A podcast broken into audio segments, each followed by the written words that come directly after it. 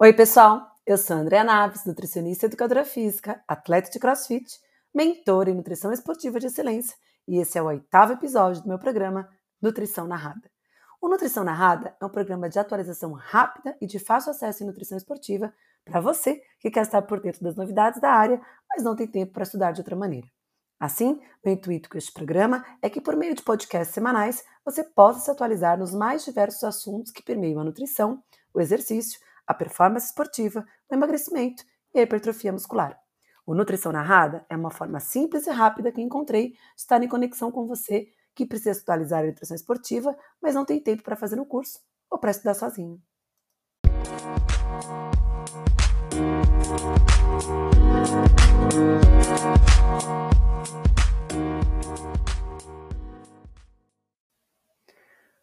Tema do nosso podcast de hoje é sobre nutrição para performance no CrossFit. Quem me conhece sabe da minha paixão pelo CrossFit. Eu fui atleta na minha adolescência e no início da vida adulta, mas por necessidade tive que parar de treinar e fui trabalhar. Aos 21 anos eu me formei em educação física e já começava ali a minha veia empreendedora. Aos 28 anos eu terminei a faculdade de nutrição. Eu fiquei mais de 10 anos sem praticar atividade física regular. Durante esse período, dos 21 até os praticamente 33, 34 anos, eu casei, tive meus dois filhos e trabalhei muito, muito, muito para a nutrição. Aos 34 anos, eu conheci o CrossFit. E quando eu conheci o CrossFit, eu vi a possibilidade de me engajar novamente no esporte. E no formato como tudo era realizado e a facilidade que eu fui é, realizando os exercícios propostos dentro do CrossFit, porque eu acho que talvez eu já tinha um, um pouquinho da memória de atleta ainda, né? Aquilo foi prendendo meu coração e só me motivou mais e mais a querer me engajar no esporte e a me envolver na minha superação diária. De lá para cá já faz 10 anos que o CrossFit mudou a minha vida. Foram inúmeras competições, viagens, até participei de dois regionais, um em 2013 no Chile e outro em 2014 em Dallas. O CrossFit mudou muito nesses últimos 10 anos, mas o CrossFit me traz, me trouxe muita motivação diária para voltar a ser atleta. Mesmo que eu não viva diretamente do esporte, é assim que eu me sinto, atleta de CrossFit. E é por isso que eu faço questão de colocar isso na apresentação de todo o meu podcast. Ele me colocou também muito mais perto da nutrição esportiva, porque quanto mais eu me envolvia com o esporte, mais eu entendia que aquilo que eu fazia dentro da nutrição era importante para aquela modalidade tão nova que estava chegando no Brasil. Quando eu conheci a pirâmide do CrossFit, né, por conta dos, dos, dos cursos que existem, né, de CrossFit Level 1, Level, level 2, uh, eu vi que a base dessa pirâmide era a nutrição. E a própria CrossFit colocava que a nutrição era muito importante para garantir não só o fitness, mas a saúde das pessoas que praticavam CrossFit. Que depois da base nutricional, aí sim devia se pensar no treinamento focado para melhora de condicionamento metabólico, para melhorar é, a eficiência não só em distâncias curtas, mas também médias e longas. Depois vinha uh, o desenvolvimento das capacidades é, relacionadas aos movimentos ginásticos, ginásticos, né, que era o controle do corpo e a variação é, da direção de controle corporal. Depois vinha uh, o desenvolvimento da habilidade de controlar objetos externos e produzir potência, que então são as atividades de LPO. E por último, né, conseguir aplicar tudo isso no fitness, na atmosfera competitiva, com movimentos mais randomizados, com maestria na técnica, desenvolvendo ali performance. Então, quando eu conheci essa pirâmide, eu falei: puxa vida, eu posso unir aquilo que eu estudei durante tantos anos, que era nutrição, para esse esporte que estava mudando a minha vida, que vinha crescendo cada vez mais no Brasil e que eu estava me envolvendo, me engajando cada vez mais e participar dos treinamentos, das competições era algo que realmente me motivava demais. Os estudos com CrossFit eram muito iniciais, né? Há 10 anos atrás a gente quase não tinha nada, não se falava muito em periodização de treinamento de CrossFit, mas mesmo assim como eu entendia um pouquinho de como né, esses treinos eram realizados, porque nada mais eram do que treinos intermitentes, intervalados de alta intensidade, a gente se baseava nessa definição. Eu fui uma das primeiras nutricionistas, se não a primeira, a falar de nutrição para o CrossFit. Né? É, dentro de um congresso é, da VP em 2014, se não me engano, 13 ou 14, a gente já fez uma palestra sobre CrossFit, falando da importância da nutrição para aquela modalidade que estava crescendo tanto é, no Brasil, especialmente aqui em São Paulo, né, onde as coisas todas começaram. Então, de fato, é, olhar para as capacidades físicas que eram trabalhadas dentro do CrossFit, como endurance, força, resistência muscular, potência, coordenação, velocidade, agilidade, me dava a capacidade de pensar como que a nutrição poderia modular todas essas respostas adaptativas geradas pelo treinamento como o do CrossFit. Nos dias de hoje, claro, a gente já tem muitos estudos, muitos pesquisadores, inclusive brasileiros, que trazem aí várias informações relacionadas ao treinamento de CrossFit. Tanto que existe um pesquisador brasileiro que classifica o CrossFit como um programa de condicionamento extremo. Até porque o CrossFit é uma marca, né? É uma marca patenteada e não é considerado uma modalidade esportiva, justamente porque as academias de CrossFit no Brasil e no mundo precisam pagar royalties para CrossFit internacional, né? Cuja sede é nos Estados Unidos, para que possa então usar o nome CrossFit. Então, é, hoje ele é caracterizado nos estudos científicos como fitness funcional, programa de é, condicionamento extremo, cross performance, cross-training, né? Então existem inúmeras denominações que vão, claro, cair dentro da história do CrossFit, já que todas essas dominações nada mais são do que eh, tipos de, de exercícios, de combinações que envolvem exercícios de força e potência para gerar adaptações neurais, como exercícios de LPO, Uh, exercícios é, cardiorrespiratórios ou cardiovasculares para gerar as adaptações cardiometabólicas, para melhor então da capacidade do fitness, do condicionamento físico, que envolve aí a corrida, o remo, a bike, burpees, double unders, né? então os burpees e os saltos duplos de corda, uh, e os exercícios ginásticos que envolvem o peso, corpo, é, o controle do peso corporal, que geram também adaptações neurológicas, especialmente em coordenação, agilidade, equilíbrio, precisão, como os movimentos de muscle up na argola, nos, os movimentos na barra de, de pull-up, chest to bar, os movimentos invertidos, como a, é, o handstand push-up, o handstand walking. É, então, todo esse, esse conjunto de exercícios realizados dentro do CrossFit trazem uma característica muito peculiar para esse tipo de modalidade. Né? É, o que a gente sabe que os estudos mais atuais mostram, né, inclusive estudos, é, como eu falei para vocês, de pesquisadores brasileiros, mostram que são atividades que são realizadas em alta intensidade, que geram uma grande concentração de lactato, muitas vezes é, realizadas numa percepção de esforço extremamente alta, com uma frequência cardíaca sempre muito próximo do máximo, né? E claro, essas variações vão caracterizando então os modelos de treinamento de CrossFit como atividades intermitentes intervaladas de alta intensidade.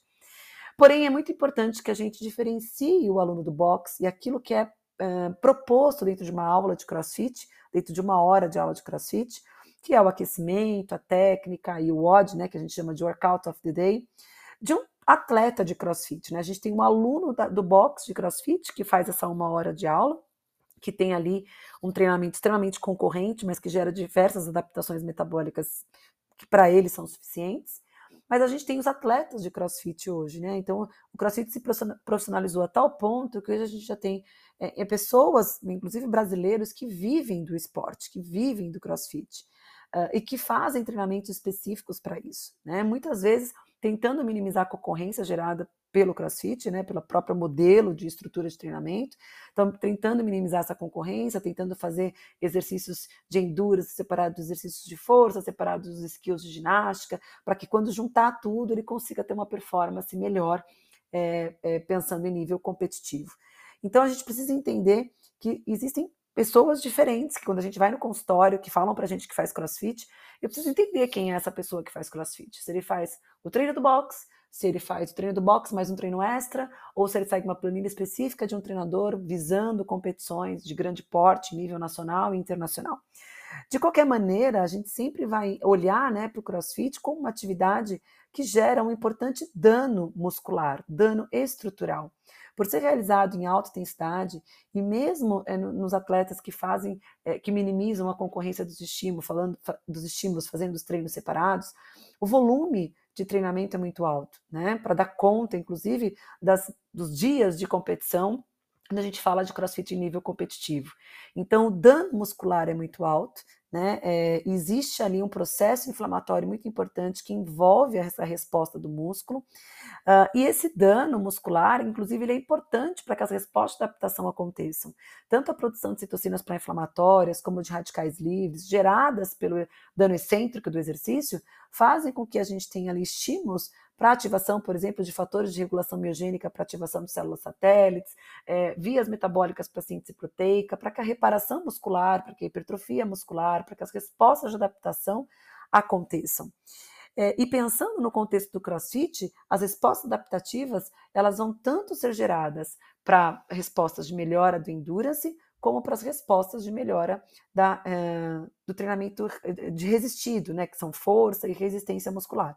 Claro que isso é muito complexo, porque depende totalmente de como o treinador é, é, manipula essas variáveis dentro de um treinamento e quais são os objetivos que se busca de cada paciente, mas pensando no, no, num aluno do boxe de crossfit, a gente tem uma concorrência ali que pode sim, a longo prazo, gerar respostas tanto mitocondriais, na melhora da resposta é, aeróbia, como também respostas mais sarcoplasmáticas relacionadas à síntese proteica, relacionado ao ganho de massa muscular, resistência muscular. Então, a gente tem ali uma combinação de fatores que vão gerar inúmeras respostas adaptativas. De novo, isso depende de como cada modelo de treinamento está sendo realizado por esse atleta. De qualquer maneira, o que é mais importante a gente entender é que a nutrição modula essas respostas adaptativas do treinamento de crossfit, seja ele qual for. Toda vez que um indivíduo pratica né, o exercício, o, o, nosso maior objetivo com a nutrição é fazer com que ele tolere a fadiga o, máximo possível. Então, a nutrição, pré-treino, por exemplo, né, que não é só o pré-treino imediato, mas as 24 horas que antecedem o treino, são importantes para que ele tenha uma maior tolerância ao esforço, para que ele consiga aumentar a curva de realização desse exercício. Quanto mais ele tolera o esforço, quanto mais ele consegue performar melhor durante o exercício físico, maior vai ser a curva de adaptação dele depois do exercício físico. Que é quando a gente ganha performance, porque é onde os processos de adaptação do organismo vão estar sendo realizados, que é na fase de recuperação que é, é onde ocorre a reparação muscular, a hipertrofia muscular, a adaptação cardiometabólica, a adaptação de síntese de reparação muscular. Então, tudo isso acontece no pós-exercício. Por isso que a nutrição pós-treino é muito importante. Também não é só o pós-treino imediato, mas as 24 horas pós-exercício, principalmente. Então, Nutri a nutrição modula essas respostas do exercício, fazendo com que a gente tolere mais o esforço e fazendo com que a gente se recupere também mais rápido. É, a busca, é uma coisa muito importante a gente entender que a busca pelo conforto e pela inibição do estresse metabólico, ele é contraproducente.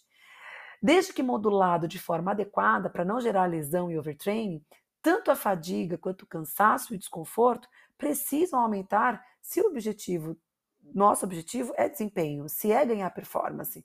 Porque é nesse momento de desconforto gerado pelo estímulo do exercício que a gente vai ganhar performance quando a gente se recupera. Então, o progresso para o desempenho não vem durante o treino.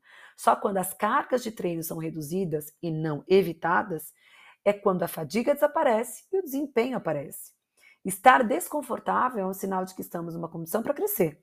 Então, a adaptação e desenvolvimento não acontecem quando a gente está em estado de conforto.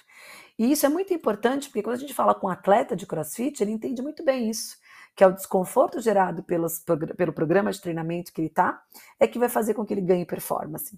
E dentro de uma periodização de treinamento, muitas variáveis devem ser consideradas, desde a carga de treinamento, o tipo de treinamento que está sendo realizado, o horário que ele é feito, esse treinamento é feito, né? É, se ele faz duas sessões por dia, se ele faz três sessões por dia, quais são as sessões que ele faz. Então, a periodização do treinamento trouxe um olhar para que a gente também pudesse olhar para isso né, é, é, pensando na periodização da nutrição. Então, nos trouxe um olhar para a periodização da nutrição. Então, se eu sei qual é a carga, qual é o tipo de treino que está sendo realizado e qual é o horário desse treino, eu consigo otimizar a recuperação é, dessas sessões de treinamento para permitir com que as respostas adaptativas aconteçam de forma adequada. Eu consigo planejar soluções nutricionais que otimizem essa adaptação de treino eu consigo também planejar soluções nutricionais que otimizem a performance esportiva e eu consigo, inclusive, trabalhar, trabalhar na periodização da composição corporal quando necessário. Então, a gente fala muito de periodização nutricional quando a gente tem um atleta que segue uma periodização de treinamento. E quando eu olho para essa periodização de treinamento, onde volume, intensidade, onde a carga de treinamento é controlada, eu consigo fazer as intervenções nutricionais para realmente gerar essas adaptações à periodização de treinamento. Mas não é sempre que a gente tem um atleta com uma periodização de treino. Esse atleta que faz, esse aluno que faz a aula do boxe de CrossFit, ele com certeza tem, é, é, não tem uma periodização. Ele chega lá e é o treino do dia que vai ter. Então, para esse indivíduo é muito importante que eu pense principalmente na recuperação, que ele consiga treinar com uma boa ingestão nutricional, principalmente de carboidratos, e que eu acelere a recuperação dele, para que ele consiga fazer todos os dias de treino de forma muito eficiente, para que então ele consiga também gerar adaptação, muito diferente, claro, de quando a gente fala de um atleta, mas que ele também consiga gerar adaptação. Quando a gente fala em periodização de treinamento, né, e a gente fala aí dos atletas amadores que vivem ou não do CrossFit, né, a gente pode dividir, eu, na verdade eu tento dividir isso na minha cabeça em três fases de treino, né? O, o treinador tem lá os mesociclos onde ele vai trabalhar mais a, a base de endurance ou de força, é, ou os mesociclos mais específicos, pré-competitivos. Então ele tem na cabeça dele lá o que ele vai trabalhar. Mas é muito importante a gente olhar para o treino, né, e ter esse, esse, esse trabalho junto com o treinador e entender que quando a gente estiver trabalhando ciclos de condicionamento geral voltados para endurance e treino de força, a gente tem determinadas orientações nutricionais. Depois a gente tem ciclos onde a gente melhora a capacidade aeróbia com treinos mais intervalados, onde a gente tem mais a inclusão dos WODs, e aí sim se tem foco na potência e na resistência muscular. E depois um ciclo mais específico, mais pré-competitivo, onde se tem um grande aumento na, um aumento na intensidade do treinamento, porém uma grande variação de estímulos, manutenção de técnica, porém uma redução do volume de treino. E eu sempre tento colocar algumas orientações nutricionais muito importantes focadas para esse ciclo de treinamento. Então, se você tem um atleta ou um amador ou profissional de crossfit que está envolvido numa fase de treino onde o condicionamento é mais geral, voltado especificamente para endurance ou treinos de força, e geralmente os treinadores trabalham isso hoje de formas é, é, de maneira é, separada dentro da periodização de treino, né? É, a resposta de adaptação que a gente espera com esse tipo de treino é a biogênese mitocondrial, a melhora na capacidade de oxidação de gordura, a melhora da capacidade aeróbia. Então, nós, como nutricionistas, quais são os, as dicas que a gente que eu poderia dar para vocês, né? De que vocês poderiam estar pensando nessas fases de treinamento mais é, de base, que a gente chama, onde o volume é muito alto, onde está trabalhando ali principalmente a melhora da capacidade de endurance e da melhora da força, né? Então a gente deveria incentivar treinos, talvez incentivar, né, treinos em estado depletado de glicogênio, para pensar na questão da periodização de carboidrato nas refeições do dia. Não é fazer dieta low carb, pelo amor de Deus, mas é tentar fazer treinos em estados mais depletados de glicogênio, repor esse glicogênio no pós-treino. Eu prometo para vocês que a gente vai fazer um podcast só sobre periodização de carboidrato, tá? Uh, suspender nessa fase, eu suspendo todos os suplementos antioxidantes isolados, suplementos, né? Eu não trabalho com vitamina C, vitamina E isolada, né? Não fico dando muito suplemento antioxidante, porque o antioxidante vai inibir a resposta é, que eu preciso do estresse oxidativo na adaptação do exercício. Então é muito mais interessante de trabalhar com uma alimentação mais antioxidante, com alimentos antioxidantes e anti-inflamatórios, e não trabalhar com ativos isolados que podem inibir muito, de forma muito importante, né, as vias do estresse oxidativo, é, talvez interferindo em algum processo de adaptação. Eu gosto muito de trabalhar com os ativos de biogênese mitocondrial, que não inibem a resposta de adaptação, como, por exemplo, o epiglucalato catequina galato de chá verde, ou o resveratrol do suco de uva, ou ainda a quercetina da cebola. Claro, sempre pensando nos alimentos, fontes desses ativos que podem ajudar na biogênese mitocondrial, e a gente tem inúmeros outros aí, né? Minimizar a concorrência dos estímulos, né? Pensando sempre é, na recuperação de uma sessão de treino para outra. Geralmente, esses atletas que fazem duas sessões de treinamento, é, eles fazem é, treinos distintos, né, em endurance e força. Então, pensar na recuperação de uma sessão de treino para outra é muito importante, principalmente pensando na gestão de carboidrato e proteína. E sempre pensar no cálculo da disponibilidade energética. Né? Se você não sabe calcular, lembra-se que a disponibilidade energética a gente calcula pela ingestão alimentar total do dia, menos o gasto energético daquele, daquela sessão de treinamento, né, ou do exercício, e dividido pela massa livre de gordura. E a gente acha a disponibilidade energética, e nessa fase de treino ele pode ficar entre 25 e 30, tá? E para potencializar as adaptações do treino de força, garantir sempre a ingestão de carboidrato para os treinos de força, né? E acelerar recuperação do dano induzido pelo treino de força. Como, por exemplo, sempre o time de carboidrato e proteína após exercício, né? Trabalhar com uma alimentação mais antioxidante. A gente pode incluir a cafeína ou os alimentos fontes de cafeína no pós-treino que tem uma ação mais analgésica. Eu posso trabalhar com a creatina, pensando nessa resposta de adaptação do treinamento de força, mas lembrando também que a creatina é um importante recurso ergogênico é, para a melhora da performance esportiva. Então, claro que eu vou decidir se eu vou usar ou não nessa fase, mas é uma possibilidade também da gente utilizar pensando na resposta adaptação. Depois dessa fase de base, geralmente os mesociclos vêm para uma manutenção da capacidade aeróbia, com treinos mais intervalados, né? Mas sempre com foco na resistência muscular e na potência, né? Que é o que é característico dos WODs de CrossFit. Então a ideia é sempre trabalhar com esses. É, é, é, o treinador sempre trabalha com os, os, treinos mais intervalados, aí já são incluídos alguns WODs, né? E em termos nutricionais, eu sempre faço é, com que todos os treinos esse indivíduo passe então a treinar com mais qualidade, sempre trabalhando com o consumo prévio de carboidrato, não é só imediatamente pré-treino, mas principalmente nas 24 horas que antecedem a sessão de treinamento. Eu gosto de utilizar o, o suco de, de beterraba rico em nitrato, a gente pode fazer o suquinho de beterraba. Hoje a gente tem bons suplementos no mercado à base de beterraba, com uma boa quantidade de nitrato.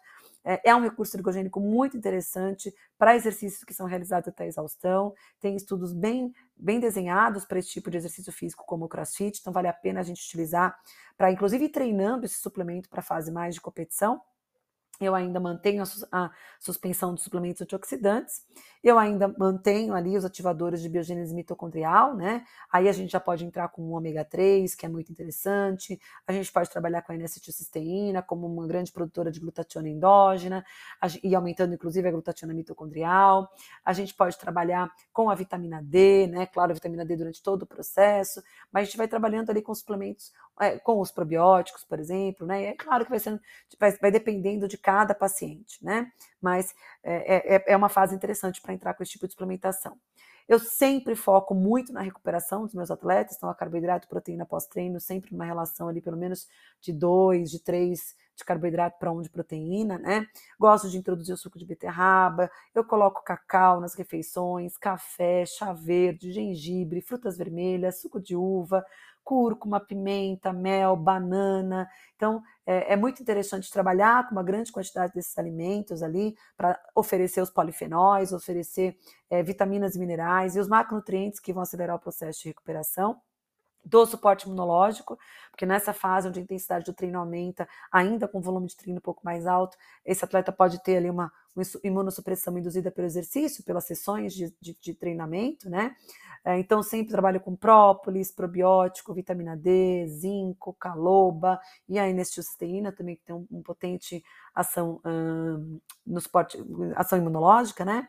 Suporte para sono, porque o sono é importante para a recuperação desse atleta, então é muito importante que a gente trabalhe ali. Eu gosto de colocar banana, aveia e mel antes de dormir, né? Canela, chazinho de canela, por exemplo, ou banana com aveia e canela, suco de uva, o kiwi, dois kiwis, a gente já sabe que tem uma grande contribuição na melhora do sono, chá, chazinhos variados, né? Ou até mesmo extrato de mulungu, dependendo se esse paciente tem muita dificuldade para dormir.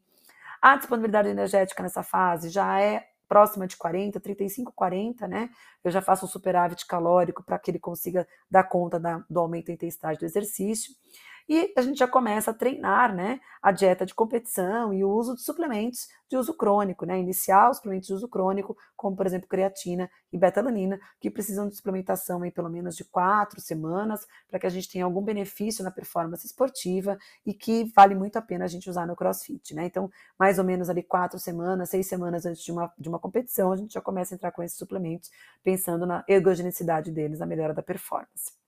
E aí, quando esse atleta passa para uma fase mais específica de manutenção de técnica, mais pré-competitiva, mais, né, onde também ele tem uma redução do volume de treino, ele já entra numa fase de tapering, né? É, a gente continua com as mesmas orientações, né? Sempre mantendo ali uma dieta mais rica em carboidrato, usando o nitrato, usando os alimentos é, que aceleram a recuperação muscular, que dão suporte imunológico, a disponibilidade energética também deve ser ajustada.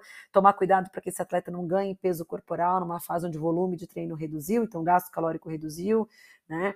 É, manter a suplementação crônica, a creatina, a betananina.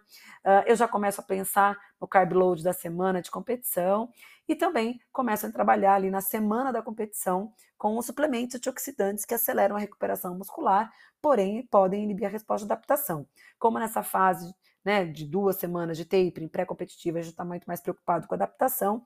Aí eu entro com tart cherry, com vitamina C, com curcumina isolada, suplementada, né? Na verdade, o tart cherry no Brasil a gente tem como cherry pur, a vitamina C e a curcumina, que a gente tem bons produtos no mercado aí de curcumina isolada, que podem ajudar o nosso atleta a entrar nesse processo de recuperação mais rápido, né?